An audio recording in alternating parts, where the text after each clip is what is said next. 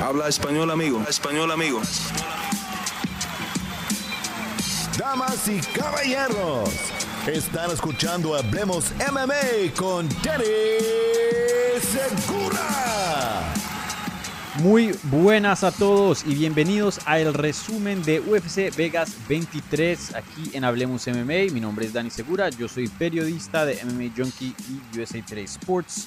Y bueno, bienvenidos al resumen oficial de UFC Vegas 23, una cartelera que se dio a cabo el sábado por la noche en Las Vegas, Nevada, encabezada por una pelea de peso medio entre el Marvin Vettori y Kevin Holland. Entonces hay muchísimo de qué hablar, obviamente una pelea muy grande para las 185 libras dentro de UFC y también hubo otros resultados bien bien importantes en la cartelera, ¿vale? Antes de empezar el resumen y los resultados, por favor, les invito a que se suscriban a este canal si no lo han hecho. También síganos en todas las redes eh, de Hablemos MMA, en arroba Hablemos MMA, eso es en Twitter, Instagram y Facebook. Eh, igualmente también nos pueden eh, seguir a nosotros o a mí en, en, Twitter, Instagram y Facebook también en arroba Dani Segura TV. denme un segundo que aquí está sonando mi, mi segundo computador.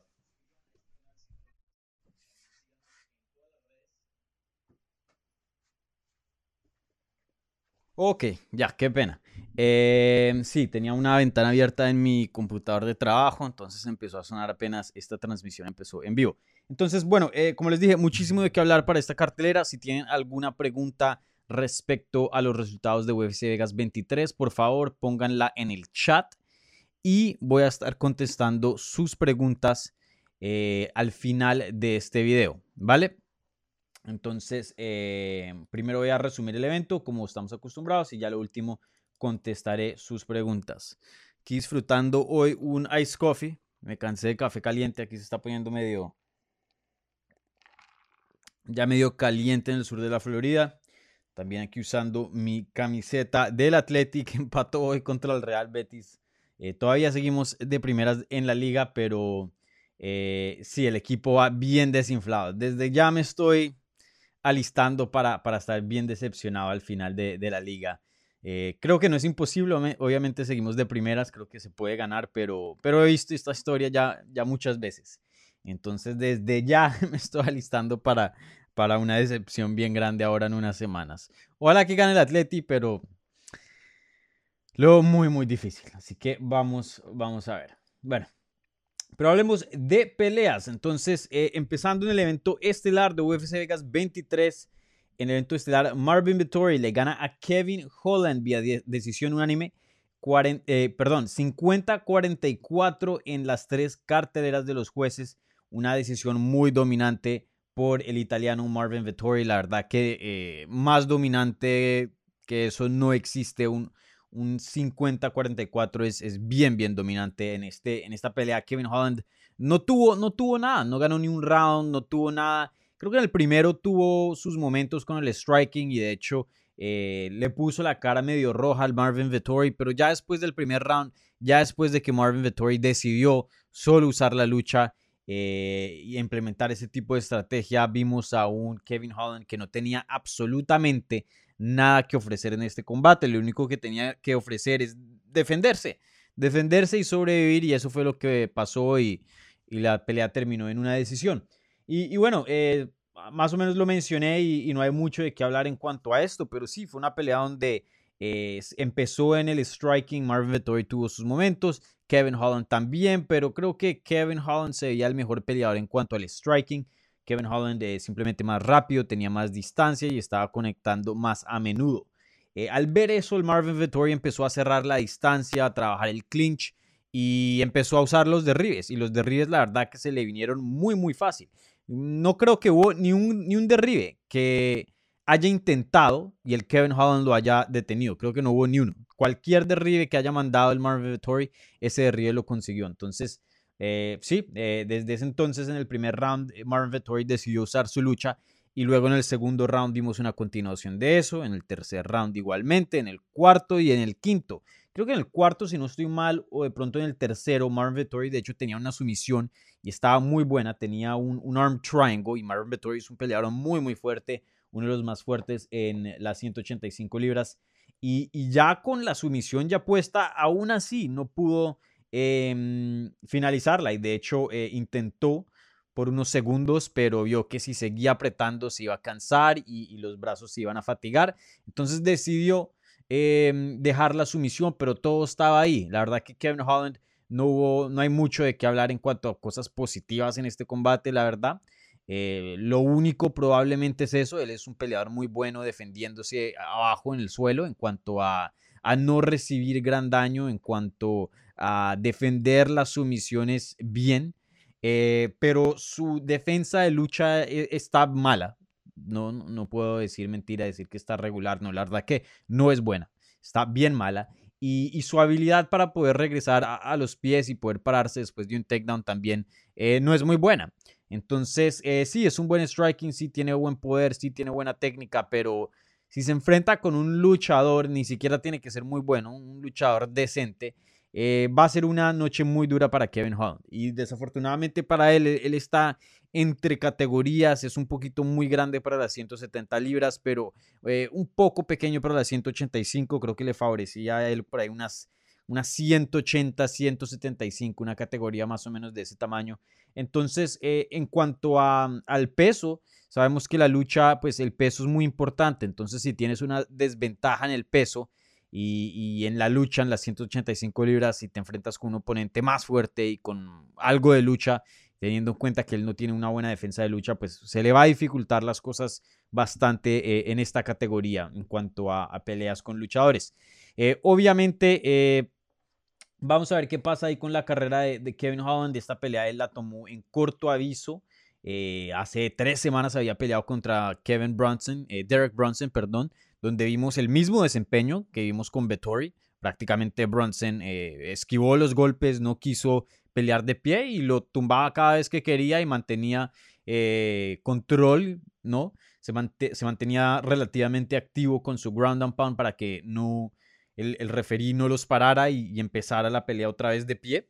Y bueno, eso fue exactamente lo que se vio con Vettori. Entonces, eh, en tres semanas no creo que hubiéramos visto un cambio bien grande para poder eh, implementar una estrategia, defender de Ríos y mantener la pelea de pie.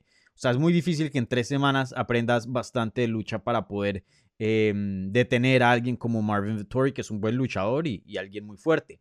Obviamente él tomó esta pelea de corto aviso, como había dicho, reemplazando a Darren Till, que estaba supuesto a pelear en el evento estelar de esta cartelera, pero Till, el inglés, sufrió un, creo que se rompió, eh, no sé cómo se dice en español, el, el collarbone, la clavícula es si no estoy mal.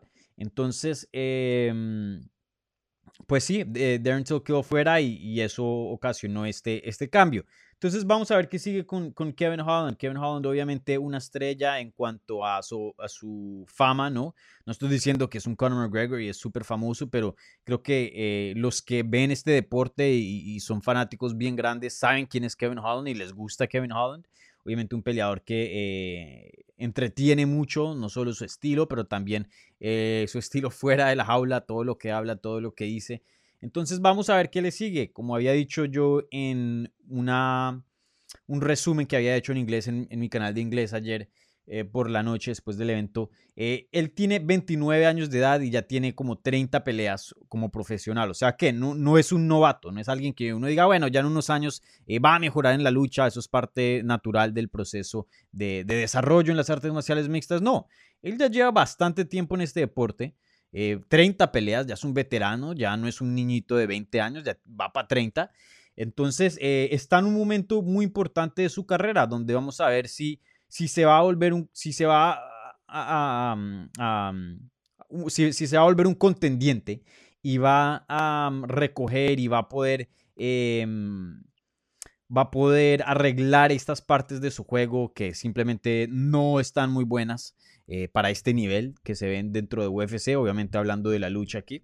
Eh, va a tener que mejorar su lucha, va a tener que mejorar su lucha porque un top 5 en cualquier división 170 o 185 le va a ganar. Un top 5 sabe lucha. Así no sea muy buena, sabe lucha. Entonces em, va a tener que hacer esos ajustes para poder ser un top 5 y volverse un contendiente al título si eso es lo que él de verdad quiere o puede seguir una carrera también muy exitosa como un tipo Donald Cerrone que, eh, bueno, que el Donald Cerrone llegó a pelear por un título, pero ya después de ciertas oportunidades al título, él se volvió simplemente un peleador con un buen nombre, que la gente le gustaba ver, un peleador que puede pelear en una cartelera principal de un pay-per-view hasta de pronto eh, en ciertas ocasiones ser el evento estelar, así como lo vimos Kevin Holland en esta cartelera y, en la pasada. Y sí, ser un peleador emocionante que pierde unas, gana otras y, y ya, pero nada más, nada más eh, nada más allá. Entonces, eh, vamos a ver, vamos a ver qué le sigue. La verdad que su siguiente pelea va a ser muy, muy importante.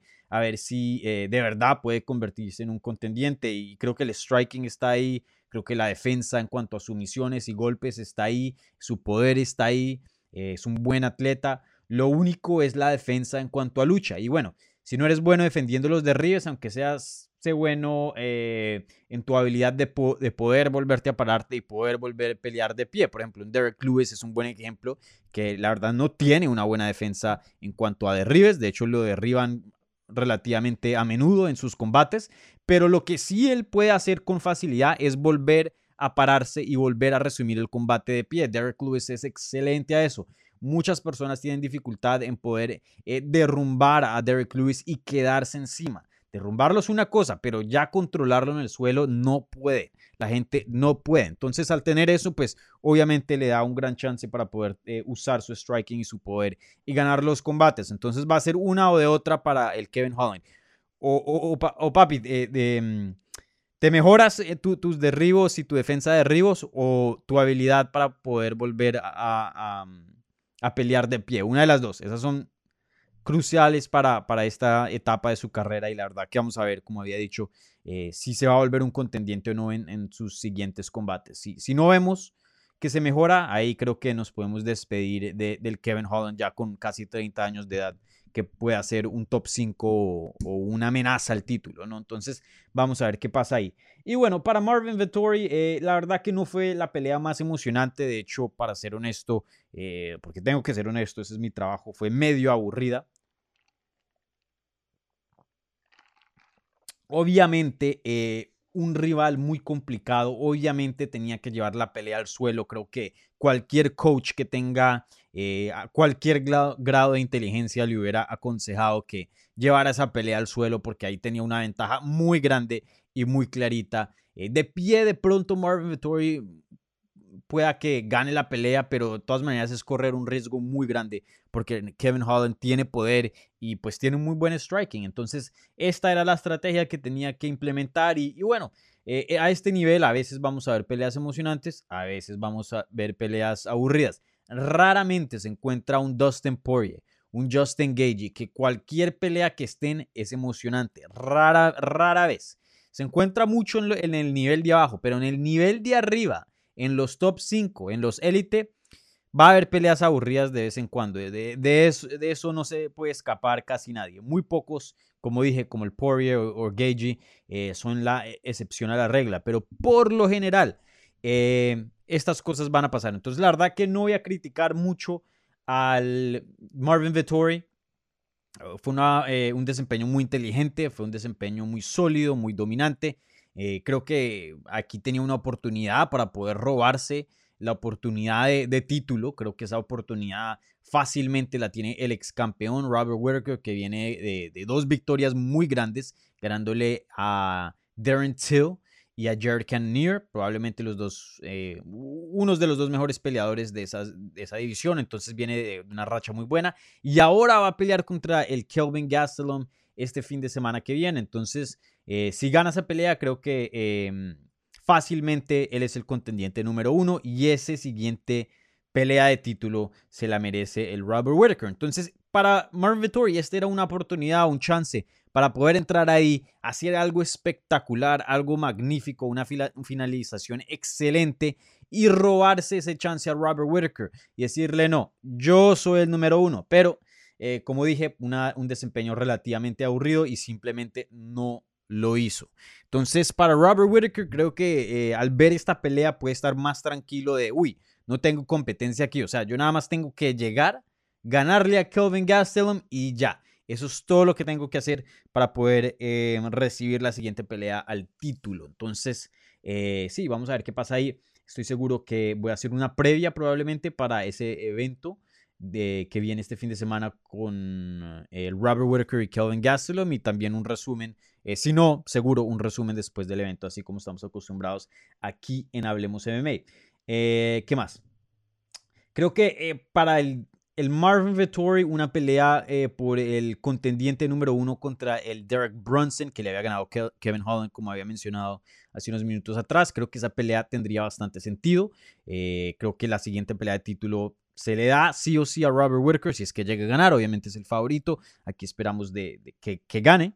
Eh, entonces creo que se hace esa pelea para ver quién es el contendiente número uno después de Robert Whitaker. En caso de que Robert Whitaker llegue a perder, creo que Kevin Gastelum no se merece una pelea de título. Venía de una muy mala racha, sí, son dos victorias consecutivas porque había ganado su último combate, pero aún así, eh, pues no nos podemos olvidar de esa mala racha que, que hace poco eh, pues estaba bien presente en, nuestras mentes y en su carrera. Entonces eh, ahí es cuando las cosas se ponen un poquito interesantes y creo que el Marvin Vettori de pronto tiene un caso para poder recibir la siguiente pelea al título o el mismo Derek Bronson también, pero ahí se pone un poco complicadas las cosas. Entonces vamos a ver qué pasa ahí. Bueno, eh, ¿qué más en cuanto al evento estelar? no, nada más en cuanto a algo así particular. De pronto, si tienen algunas preguntas, pónganlas en el chat y, las voy a contestar al final de, este resumen.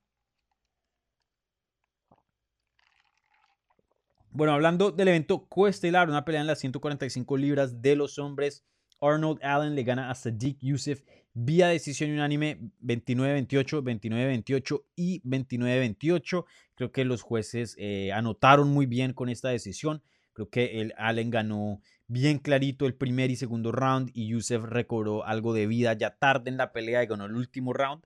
Em, y bueno, una pelea muy emocionante, creo que eso se esperaba. Una pelea que iba a ser muy cerrada, también se esperaba. Allen, la verdad que continúa ver, viéndose muy bien y la verdad que muchas personas no hablan de él. Él apenas tiene 27 años de edad, imagínense, jovencitico y, no ha perdido desde junio del 2014, imagínense. Lleva una, dos, tres, cuatro, cinco, seis, siete, ocho, nueve, diez peleas invicto. Y, y siete de esas peleas, de, esa, mm, esa, racha de diez peleas, siete de esas victorias eh, vienen dentro de UFC. Perdón, 8, imagínense. Entonces, eh, viene de un muy buen, de, un muy buen eh, récord, obviamente. Em, le ha ganado a grandes nombres, un Yao Tsin Mesa es una pelea complicada, la ganó un Makwan Armirkani, es una pelea complicada, la ganó eh, Jordan Rinaldi, también es un, buen peleador, Gilbert Melendez, ex campeón de Strikeforce, Nick Lentz, un veterano, y a Sediq Youssef, un prospecto muy grande, obviamente en, en, esta cartelera de UFC Vegas 23. Entonces va muy, muy bien y aún así no creo que las personas hablan mucho de él. Creo que lo que le falta ahora no es otra victoria más. Sí, ya sabemos que es bueno, sí, ya sabemos que tiene eh, bastantes habilidades. Lo que ahora necesita es un nombre. Lo que ahora necesita es poder em, tener una pelea donde le traiga harta visibilidad para su carrera y poder demostrarle al público que sí es un peleador y un contendiente bien, bien grande, bien importante en las 145 libras. Entonces, ¿qué le sigue? Para mí creo que el enfoque, como había dicho, es un nombre grande. Em, hay muchos nombres buenos en las 145 libras, pero él ya comprobó que le puede ganar a esos nombres. Él necesita ahora a alguien con un perfil bastante alto. Entonces, ahora mismo eh, él está número 10. Todavía no le han hecho update a los rankings de UFC. Seguro que el lunes o martes vamos a ver ya algo diferente. Eh, pero ahora mismo está en el número 10. Le ganó al 11 a Sadiq Youssef. Y bueno, creo que tiene que pelear para arriba, ¿no? Eh, yo sé que el Jeremy Stevens no está en la mejor racha, pero sigue siendo un nombre importante. Esa sería una buena pelea para él. Eh, un nombre importante, no un nombre conocido. Eh, creo que también una pelea contra Kelvin Cater. Sé que viene una derrota, pero aún así era en un evento estelar contra el ex, campeón Max Holloway y alguien que ha estado, hecho, ha estado haciendo bastante eh, sonido en las 145 libras. Ese tipo de peleas es la que me gustaría ver para el Arnold Allen. Em, la verdad que un peleador increíble, con mucha habilidad y, bastante promesa. Como había dicho, apenas 27 años de edad. Entonces vamos a ver qué le sigue. Bueno, eh, y justo, em, bueno, esas fueron las dos peleas principales, obviamente el evento estelar y coestelar. Rápidamente les comento sobre otros resultados que me parecieron interesantes y luego ya paso a las preguntas, ¿vale? Entonces les recuerdo otra vez a los que están viendo esto en vivo que por favor, si tienen preguntas, pónganlas en el chat y ahí las voy a contestar en unos eh, segundos, ¿vale? Bueno, bueno, en unos minutos. Y bueno, para los que están escuchando esto no en vivo, así sea en audio o aquí en YouTube, por favor eh, los invito a que se suscriban al canal de YouTube para tener más contenido. Y también eh, suscríbanse al podcast, a todas las plataformas de podcast. Ahí como lo ven, estamos en Apple Podcast, en Stitcher, Spotify, Google Podcast, o sea, donde quiera que, tengan ustedes podcast, escuchen podcast, ahí estamos. Obviamente les da eso la libertad de tener toda la programación de Hablemos M un poquito más libre, más portátil. La pueden escuchar en el carro, en el gym, etc. Entonces, así les guste ver en video y en vivo, también es una buena herramienta eh, para tener. Entonces, también los invito a que se suscriban en podcast, ¿vale? Eh, bueno, entonces ahora rápidamente les cuento sobre otros resultados que me llamaron la atención. Eh, no hay mucho que decir de esta pelea. La siguiente pelea en las 185 libras. La única pelea del peso medio en la cartelera. Julian Marquez ganándole a San Albi vía eh, sumisión técnica en el segundo round. Eh, técnica, ¿por qué? Porque Sam Alvin no tuvo el chance de hacer el tap out, ¿no? entonces simplemente se fue a dormir. Lo pusieron inconsciente. Entonces, por eso es una sumisión técnica, ¿no? Eh, el Julian Marquez, un peleador muy bueno, la verdad que un peleador que eh, no sé qué tanto potencial tenga, o sea, tiene ya 30 años de edad, em, no tiene toda la experiencia del mundo, apenas tiene 11 peleas, pero un peleador que tiene un muy buen físico, un muy buen cardio, muy fuerte, no tiene miedo de echar para adelante, tiene poder en sus manos, eh, puede hacer un poquito de todo, tiene el striking, tiene un poquito de lucha, un poquito de sumisiones un peleador relativamente completo, entonces creo que si sigue mejorando, eh, seguramente lo vamos a ver en combates importantes. No sé qué tanto llegue si, llegue, si, llegara a pelear un día por el título, llegar a ser campeón, eso eh, pues veremos a ver qué, pasa en los siguientes años, pero por ahora un peleador que eh, creo que le pone una pelea complicada a cualquiera, a cualquiera, debido a sus habilidades físicas y, ese, ese, esa berraquera, por decirlo en, en español colombiano, e, ese, ese, ese hecho de, no tener miedo, ir para adelante, así esté perdiendo lo que sea que esté pasando. Em, la verdad que vimos un, desempeño brutal, un, desempeño de, como yo lo había hecho en inglés, de cavernícula, de cavernícula, un hombre que estaba ahí peleando por sobrevivir, eh, le estaba mandando bombas y unos eh, puños muy, muy grandes a Sam Alvey, conectó varias veces. Sam en el segundo round quedó bien tocado de uno de esos puños, intentó un derribe para poder sobrevivir y poder pausar la pelea un poquito, y eso lo hacen muchos peleadores, es algo muy normal. Pero en esas el Julian Marquez defiende el derribo muy bien, le toma la espalda cuando todavía estaba parado y Sam estaba en posición de, tortuga, como se diría en, en cuanto a, términos eh, ya técnicos. Y desde ahí coge el rear naked choke ya parado, más o menos como un bulldog choke. Y, sí, lo pone a dormir. La verdad que un desempeño muy, muy bueno. Estuvo bien impresionante. Y obviamente, eh, debido a la naturaleza de la pelea, ganó pelea de la noche. Unos 50 mil dólares ahí, el, bono. Entonces, eh, excelente pelea de Julian Marquez. Bueno, eh, rápidamente también Mackenzie Dern. Yo creo que esta pelea fue la segunda más importante de la cartelera después del evento estelar. Mackenzie Dern ganándole a Nina Ansaroff vía armbar, vía sumisión en el primer round y la verdad que un desempeño extremadamente impresionante. Yo quedé eh, muy impresionado de lo que vimos de Dern. Eh, simplemente empezó la pelea, cerró la distancia, cogió un derribe de, un single leg takedown. de ahí terminó en la guardia, de ahí pasó a half guard, de ahí tomó lo que es el mount y de ahí transicionó a un armbar y la sometió, así de fácil. Eh, fue, fueron pasos, uno, dos, tres, pum, armbar. Y, bueno, eh, Mackenzie Dern creo que se está volviendo una amenaza al título, una de las mejores peleadores hoy día en las 115 libras, fácilmente. Eh, el jiu-jitsu de ella fácilmente es el mejor y por mucho en esa categoría. El striking no lo es, pero va mejorando bastante, todavía es bien joven, su físico está increíble y, solo eso la va a poner, la, va a volver una amenaza para cualquier pelea eh, en la que esté. Entonces, si sigue mejorando, yo creo que esta peleadora fácilmente la vamos a ver una pelea de título y puede volver, puede llegar a ser campeón, puede llegar a ser campeón. Creo que muchas personas están concentradas en, el acento, en los looks, obviamente una peleadora muy guapa, pero, pero la verdad que es una amenaza, una amenaza y, y, vamos a ver qué pasa. Pero la evolución de Mackenzie Dern en el último año más o menos ha sido increíble. Vamos a ver qué pasa ahí. Y bueno, para empezar la cartelera, y esta es la última pelea, eh, no mentira. Rápidamente, eh, sí, hablemos de Daniel Rodríguez contra Mike Perry. Daniel Rodríguez le gana a Mike Perry vía decisión unánime, 30-27, eh, 30-27 y 30-26. Una pelea muy dominante del lado de Rodríguez. La verdad que Mike Perry se dio muy mal. Mike Perry, yo no sé qué le está pasando hace tiempo, unos tiempos atrás. Eh, no voy a decir que era el mejor peleador del mundo, pero un, peleador hábil, un peleador que sabía de técnica, un peleador que estaba mejorando. Y hoy día em, ha tenido una devolución en cuanto a sus habilidades técnicas. Obviamente sigue siendo un peleador con un aguante increíble, eh, una quijada increíble, es un atleta excelente, pero en cuanto a su técnica, ha tomado ciertos pasos atrás y no sé qué está pasando.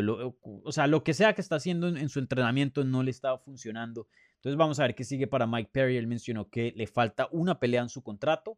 Y, bueno, vamos a ver qué pasa en su futuro. Viene de una muy mala racha. Creo que nada más ha ganado tres peleas en sus últimas diez. Entonces tiene tres victorias y siete derrotas, imagínense. Muy malo, muy malo.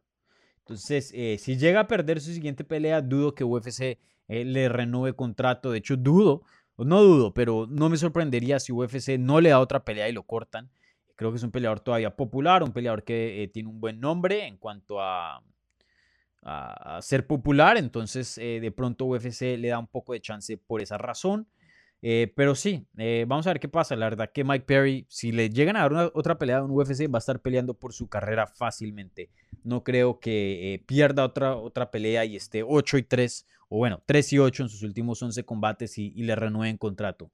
Lo dudo. Entonces, eh, vamos a ver qué sigue ahí para el Mike Perry.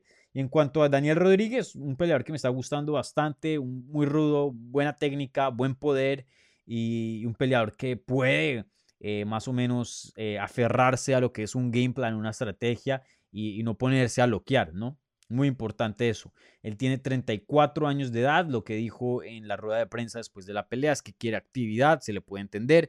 Empezó este deporte bien tarde, ya con 34. O sea, el tiempo, ah, como más o menos hablamos con Dani Chávez hace unas entrevistas atrás, si no se acuerdan, el colombiano eh, nos había dicho que más o menos están las mismas. Él creo que tiene también 34 y, empezó tarde, pero pues la edad es la edad, ¿no?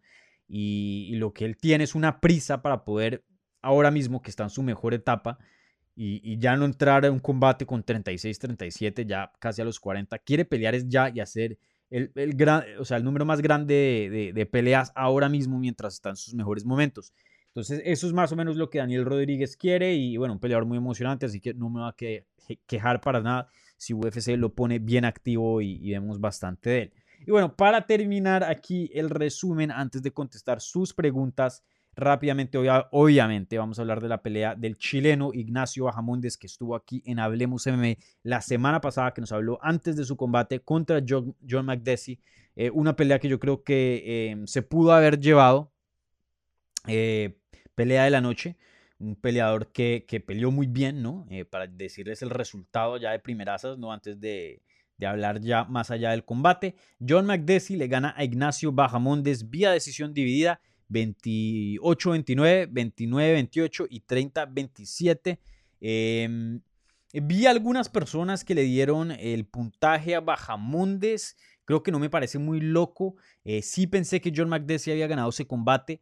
Eh, creo que Bajamondes eh, perdió ese primer round clarito. El segundo estuvo bien cerrado y el tercero también. Para mí creo que em, Bajamondes se pudo haber ganado la verdad yo estaba trabajando, ¿no? Porque yo, ustedes saben que yo trabajo para MMA Junkie, entonces eh, en cuanto a, a estas carteleras, yo, o sea, muchas peleas o varias peleas, a veces yo estoy trabajando y haciendo otras cosas y las estoy viendo em, eh, a un lado, ¿no? En, una pantalla que tengo aquí a un lado. Entonces, em, no he tenido tiempo de verla tranquilo y verla completo. Yo, yo siempre que pongo una decisión en mmadecisions.com, una página que se encarga en, mantener más o menos algún récord eh, de todas las decisiones que, vemos en, las artes marciales mixtas, o bueno, no todos los eventos, pero los eventos grandes, UFC, Bellator.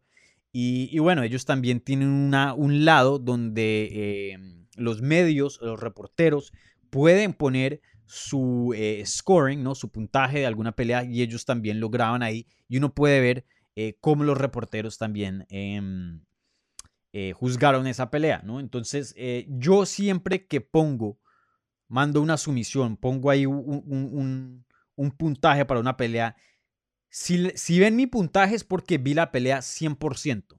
Si veo la pelea un 98%, un 96, 95, no lo pongo. Creo que para poder juzgar y ser responsable y poder poner un puntaje al público, yo tengo que tener toda mi atención dedicada al combate. Y obviamente, como les había dicho, pues estaba haciendo otras cositas. Entonces, sí, mantenía un ojo al combate, pero no lo vi así en detalle em, de campana a campana. Entonces, eh, pero aún así eh, me pareció que eh, Ignacio de pronto ganó el segundo round, pero sí perdió el tercero y bueno, yo creo que, eh, o sea, se puede hacer el caso que también había perdido el, segundo round. Por eso vemos esa otra cartelera de, 30-27.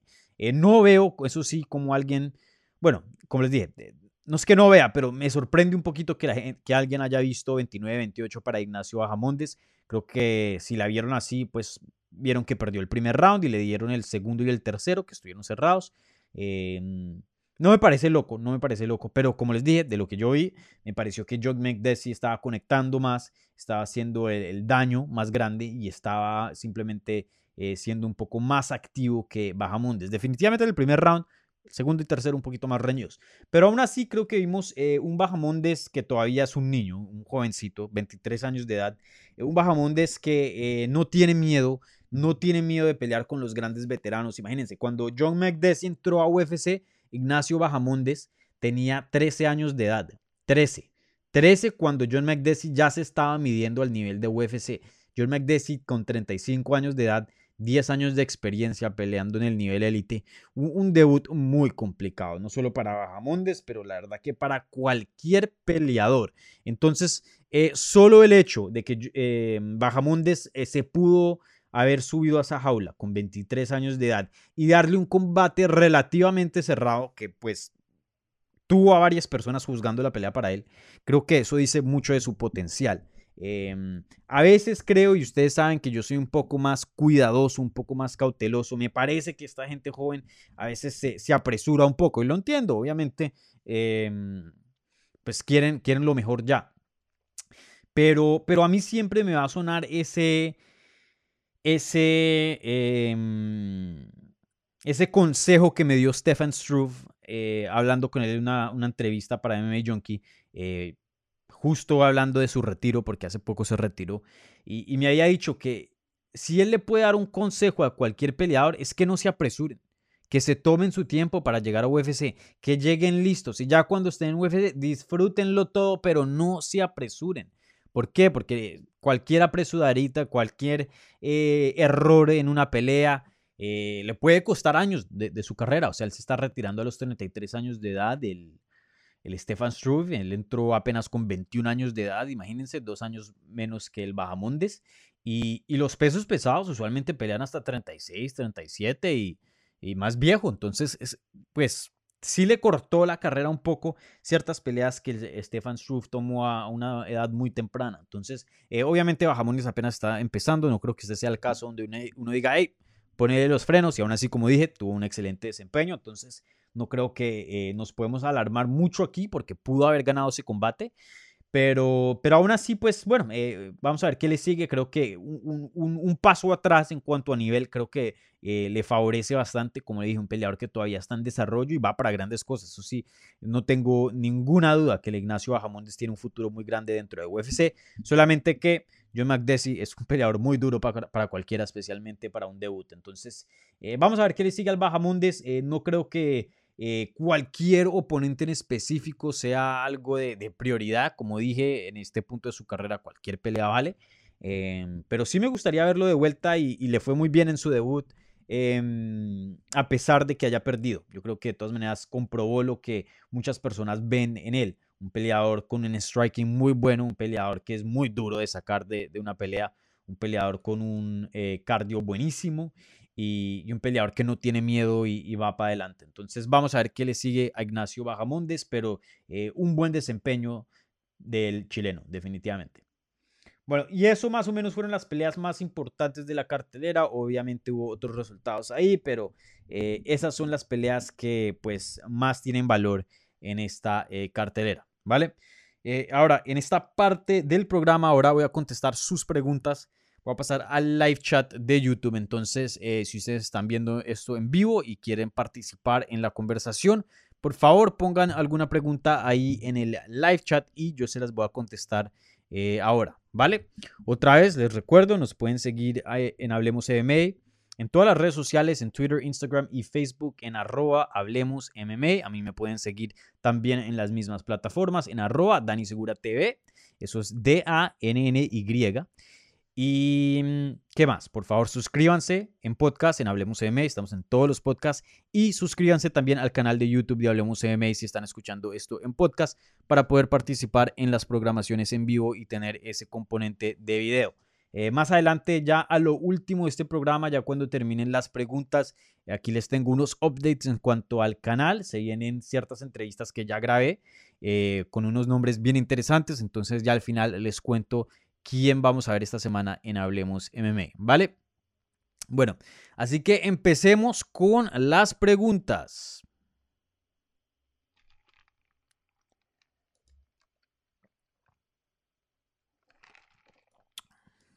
Aquí mi amigo Enrique, de Chile.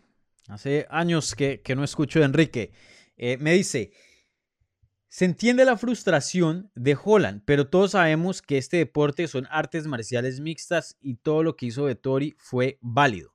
Sí, sí, sí, definitivamente. Eso vi que el, el Holland estaba un poquito bravo de cómo el Vettori peleó. De hecho, puso en Instagram, bueno, tú y Bronson deberían pelear porque los dos se, la pasan, se la están montando ahí todo el día, ¿no? Em, como más o menos, y, eso es lo que veo mucho también en este deporte, muchos strikers, muchos peleadores que les gusta pelear de pie y, pele y pierden una pelea contra algún luchador o, cualquier peleador que implementa la lucha, eh, se quejan, ¿no? Que eso no es pelear, que eh, me abrazó la pierna por cinco rounds, eso no, no, no es pelea, una gallina, ¿no? Un cobarde, no sé qué. Pues si te sientes así, vete para el kickboxing Vete para el boxeo, vete para el muay thai. Porque esto es, como dijo Enrique, artes marciales mixtas y esto es bien válido. El que no está preparado es porque no se preparó bien. Eh, porque eso es, es válido y un componente muy grande de las artes marciales mixtas.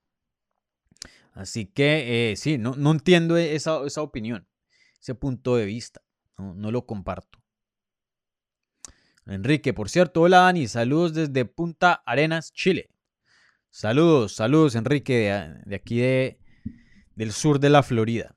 Por ahora, vamos a ver a dónde termino en, los siguientes meses. A ver, eh, Darby Crash pregunta. Dern se parece que subió de nivel, también se vio su músculo y bien delgada. ¿Crees que puede ser campeona en un año? ¿O quién y con quién debe pelear ahora? Bueno, muy buena pregunta de, Derby Crash en cuanto a, a Mackenzie Dern. Ya hablé un poquito de esto, pero sí creo que ella tiene el potencial para ser campeona. Eh, imagínense, o sea, ahora, o sea, ella es una, una peleadora que está mejorando. Apenas vemos que se mejora después de haber sufrido una derrota contra Amanda Givas. De hecho, yo estuve, fue la única eh, derrota que ella tiene como profesional. Yo estuve en esa cartelera, yo fui a cubrir ese evento en Tampa.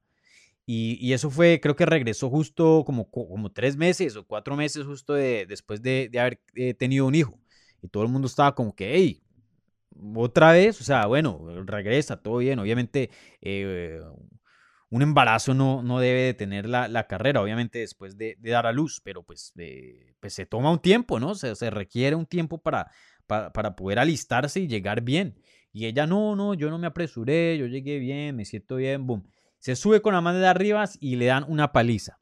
Y desde ese entonces, Mackenzie Dern ha tenido un desempeño increíble. Eso fue en el 2019, creo que a finales, sí, en octubre, en Tampa. Eh, luego regresa en marzo, perdón, en mayo del 2020. Le gana a, Hannah Cyphers vía eh, Nibar, sumisión. Luego regresa en septiembre 19, dos días después de mi cumpleaños. Le gana a Marcos, a Randa Marcos, perdón, vía sumisión armbar. Luego regresa en diciembre del año pasado y le gana a Virna Yandiroa, que es una cinta negra en Jiu-Jitsu, vía decisión unánime, una pelea muy, muy buena.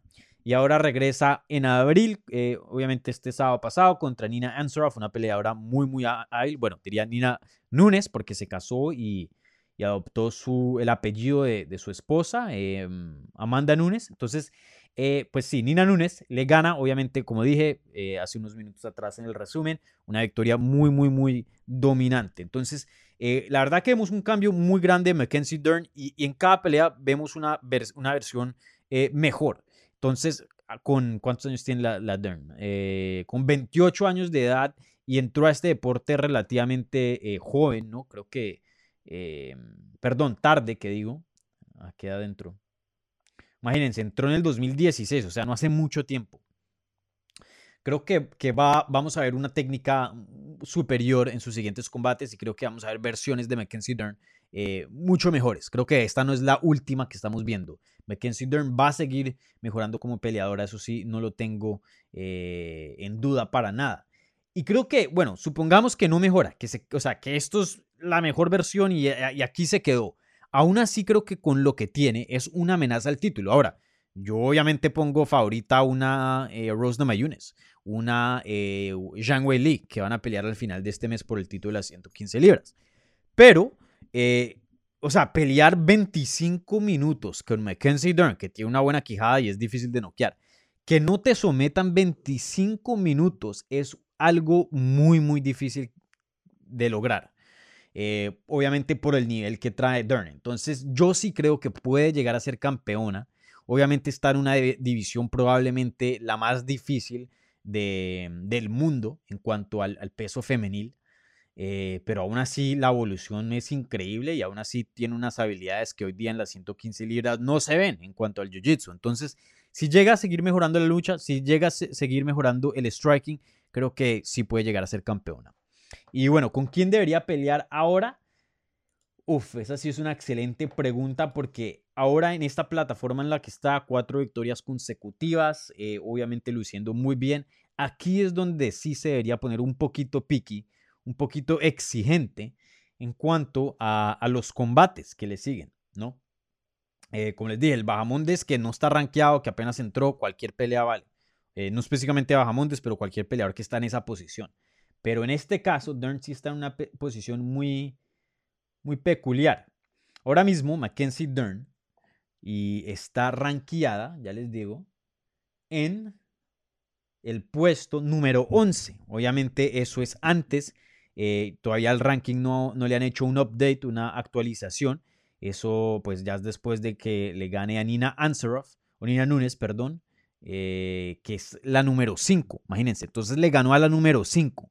Entonces, yo creo que sí de pronto llega a ser rankeada número 5, de pronto número 6 por ahí, hasta 7, pero, pero sí ya casi llegando al top 5, si no el 5, como había dicho. Entonces, em, hay peleas muy, muy interesantes. Creo que una pelea contra, contra Tisha Torres, que está en el top 10 y una peleadora muy, muy hábil, tendría sentido. Y Tisha Torres está buscando un gran nombre. Eh, creo que esa pelea sería buena. Una pelea contra mm, la ex retadora de título Claudia Gadela, uno de los nombres más grandes hoy día de las 115 libras, también tendría sentido y sería un muy buen combate. Gadela obviamente con una lucha muy buena, un jiu-jitsu muy excelente y un físico increíble, probablemente una de las peleadoras más, más fuertes en esa categoría. Eh, o hasta con la número 4, una Carla Esparza, pero Carla Esparza va a pelear contra eh, Zhang Zhou Jonan, em, si no estoy mal, entonces esa pelea va a definir bastante, de pronto hasta quién, quién sigue eh, en cuanto a retadora al título. Entonces, eh, de pronto no, no se merece una pelea de ese calibre todavía, pero sí, creo que un nombre bien grande como un, Tisha Torres, un Claudia Gadelia, eh, sería, sería interesante. Hasta contra Michelle Watterson, la ex campeona de, Invicta, también sería una buena, una buena pelea. Michelle Watterson, obviamente, un seguimiento muy grande. Pero ahora mismo, eh, sí, eso es lo que se merece, una pelea grande, un, buen nombre. Creo que no, todavía le falta por ahí dos o tres peleas más a Dern para pelear por un título, dependiendo cómo se ve y a quién le gane. Eh, pero sí, que le den una veterana, una, una, con un buen nombre, una Tisha Torres, Claudia Gadelia o Michelle Watterson. Ahí está, 9, 8 o 7. Una de esas, una de esas tres. Yo sé que le ganó a Niña Núñez, que está número 5, es un poquito de, tomar un paso atrás, pero, pero no lo debería ver así. Eh, excelente pregunta, Darby Crash. Saludos.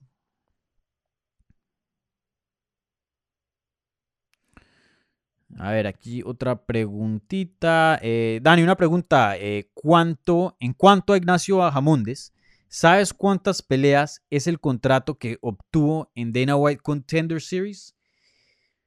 Muy buena pregunta. No sé, no sé. Em, no sé esos contratos qué tan largos son. Los del TUF son ocho. Son ocho peleas, de lo que yo tengo entendido.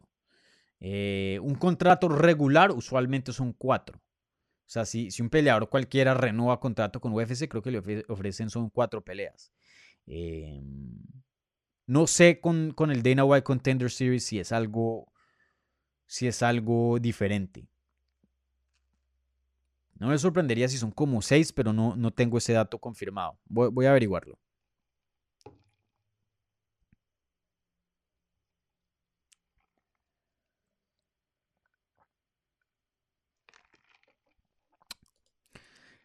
Leí la declaración de Mike Perry, me llegaron sus palabras, dijo em, que le queda una pelea en UFC y quedará la vida por ganarla.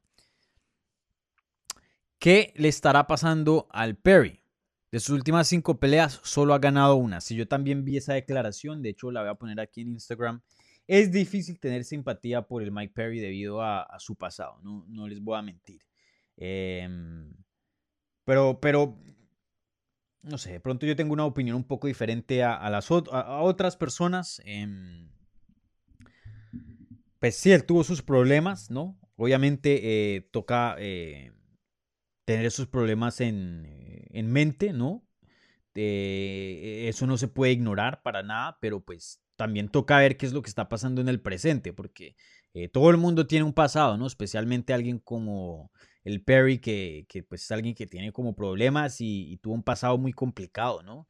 Eh, no tuvo el lujo de tener un, un una niñez o una infancia, ¿no? Eh, como muchas otras personas, más, más normal. Entonces, pues obviamente eh, ese tipo de, personas que tienen un pasado muy, muy difícil, a veces pues también tienen ciertos problemas. Eh, no estoy diciendo que lo que se haya escuchado de él y, las acusaciones, pues que se, se deban ignorar, ¿no? Pero pues hoy día no, no se escucha eh, ese tipo de, cosas, ¿no? Entonces, obviamente, si se llega a cometer algo mañana, eh, obviamente ahí sí, pues, eh, le podemos caer y, juzgar en base a eso, pero parece que con tener una hija, creo que, espero que lo haya cambiado para bien, obviamente, eso es lo único que, se puede esperar. Pero esto fue lo que puso el Mike Perry en Instagram. Yo antes era bueno, no sé qué pasó. Tengo una pelea Em, tengo una pelea todavía en mi contrato. Voy a entrenar duro y le voy a dar con todo por mi familia. Voy a hacer lo que sea para poder darles una, mejor vida. Sangraré todos los días si es necesario. Eso fue lo que puso el, Mike Perry. Eh, e, e, esas últimas palabras que yo solía, yo, yo solía ser grande, yo solía ser bueno, no sé qué pasó al realizar eso, no, me importa en, cualquier camino de vida que estés, así seas reportero, peleador, eh, ingeniero, eh, artista, cantante, lo que sea. Esas palabras, esa, esa, esa, eh, esa realización, esa, esa conclusión debe ser... O sea, sí, me llegó a mí un poquito, ¿no? no les voy a mentir. Yo solía ser bueno, no sé qué pasó. Es como admitirse eso uno mismo es, es bien, bien difícil. Eh, yo espero no llegar a, algo así. en el futuro en cualquier, en cualquier em, área de mi vida, porque la verdad que debe ser algo muy difícil que enfrentar, ¿no? Eh, uno verse al espejo y ver que es alguien diferente, que no es lo mismo que era antes, que es una versión peor y, no solo es, bueno, eh, la cagué, ¿no? No, no estaba juicioso y, y tomé ciertos atajos y hice ciertas cosas y por eso es que estoy donde estoy. Pero él mismo dice, no sé por qué. Eh, y el no saber creo que es algo muy, muy difícil, ¿no?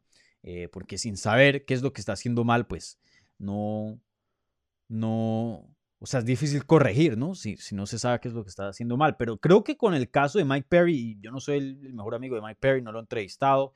Eh, no, no, no, sé muy bien en qué es lo que anda, pero de lo que yo he visto y he escuchado, él no está tomando el entrenamiento muy en serio. Y no estoy diciendo que no entrena duro, pero ¿quién es el coach? O sea, la novia que no tiene, eh, o sea, que tiene cero experiencia en las artes marciales mixtas, o la esposa en este punto, no sé, eh, es, es, el, es el corner, es la esquina, le trabaja la esquina, imagínense. No sé con quién entrena. Si, si nada más hace cardio y, está en el garaje y hace un poquito de ejercicio ahí, yo no sé. Pero lo que necesita es meterse un gimnasio y meterse debajo de un coach, de un entrenador que le diga, usted hace esto, esto, esto. Usted se aparece aquí lunes, martes, miércoles hasta ahora. Y punto. Eh, eso es lo que le falta a Mike Perry, porque potencial sí lo tiene. Vamos a ver qué le sigue.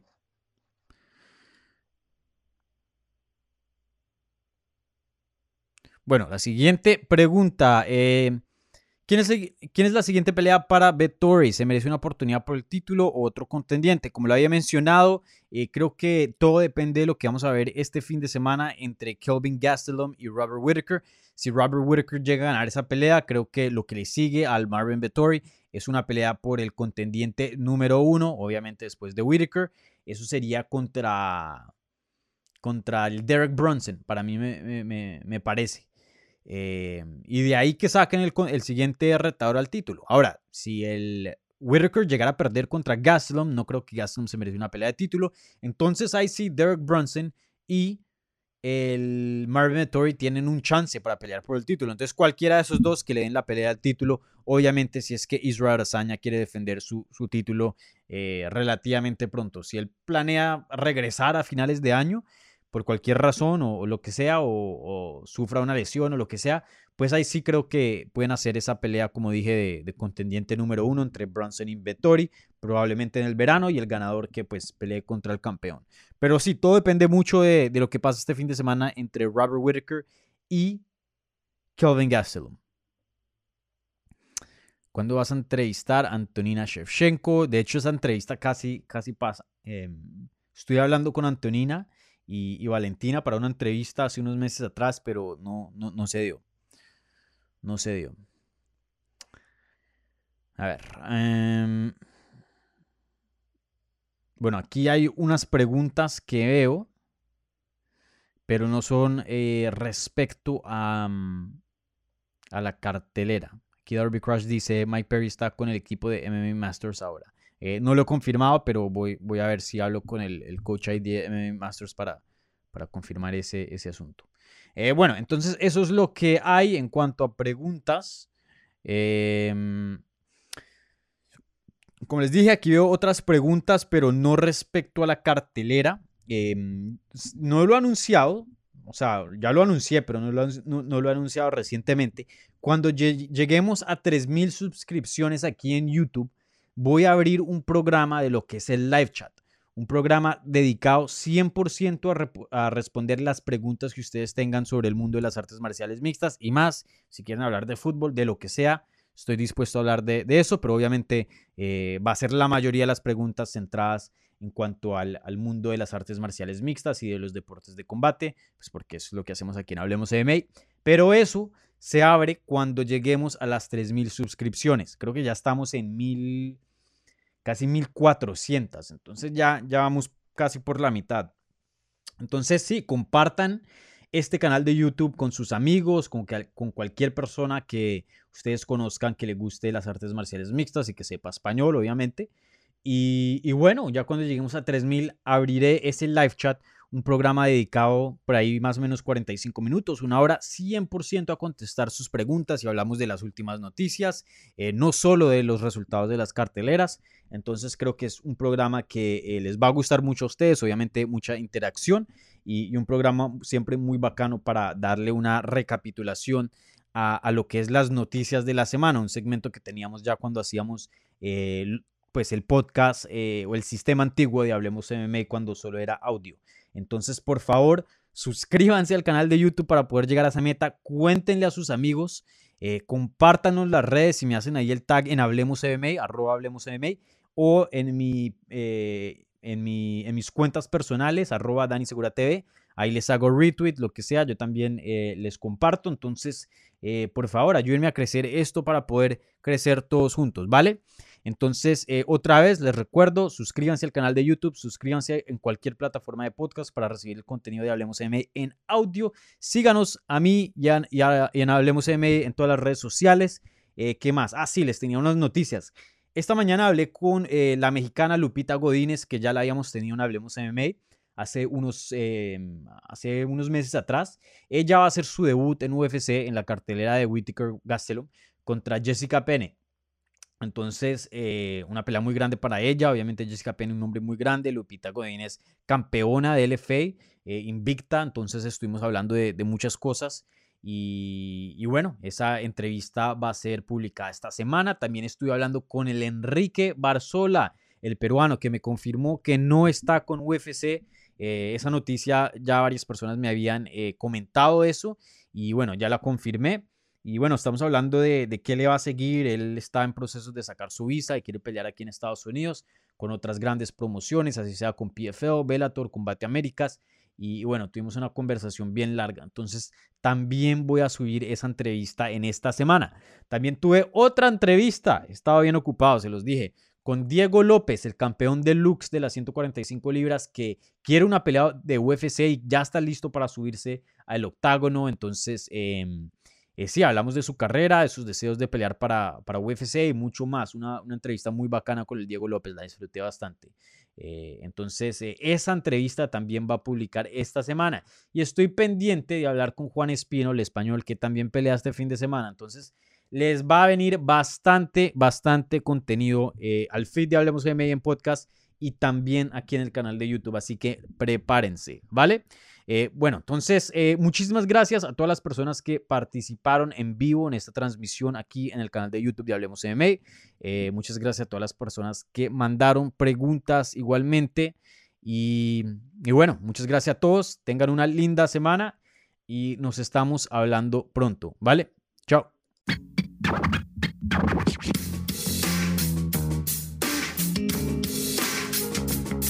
Gracias por escuchar Hablemos MMA.